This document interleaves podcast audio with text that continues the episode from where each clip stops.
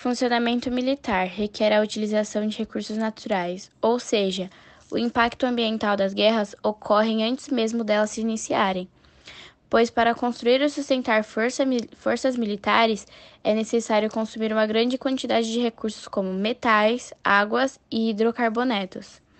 O outro ponto é a de edifícios a veículo, como aeronaves, carros e barcos que necessita de grandes quantidades de energia para funcionar e que, na maioria das vezes, é gerada a partir de queima e combustíveis fósseis.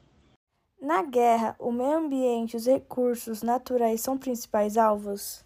As guerras tentam causar grandes impactos no meio ambiente enquanto ocorrem, pois o colapso às estruturas da sociedade limitado o acesso a recursos além de paralisarem sistemas de gestação ambiental.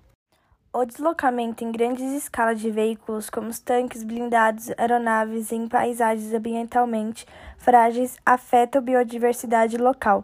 Também lança poluição, estilhados, elementos químicos poluentes, enormes quantidades de gás de carbono na atmosfera.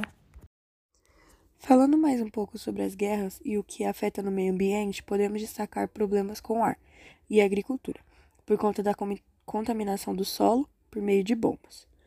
Com a agricultura prejudicada, acaba também prejudicando o comércio do país e a forma com que ele é visto pelo mundo. As bombas também prejudicam as florestas, ocorrendo desmatamento.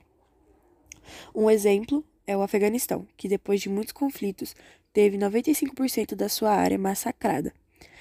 Acabou sendo é, um dos países mais vulneráveis a desastres naturais, como enchentes e deslizamentos de terra, o que prejudicou muito o país, tanto no comércio tanto na, na imagem que ele passa para o mundo. Diplomacia é o melhor caminho. Considerando os impactos negativos que a guerra causa no meio ambiente e cenário socioeconômico mundial, é importante que as nações sempre priorizem a diplomacia e o diálogo para evitar novos conflitos. Só assim conseguiremos preservar a dignidade humana e o meio ambiente, uma vez que as consequências de um conflito têm potencial de ultrapassar fronteiras, afetando todo o planeta.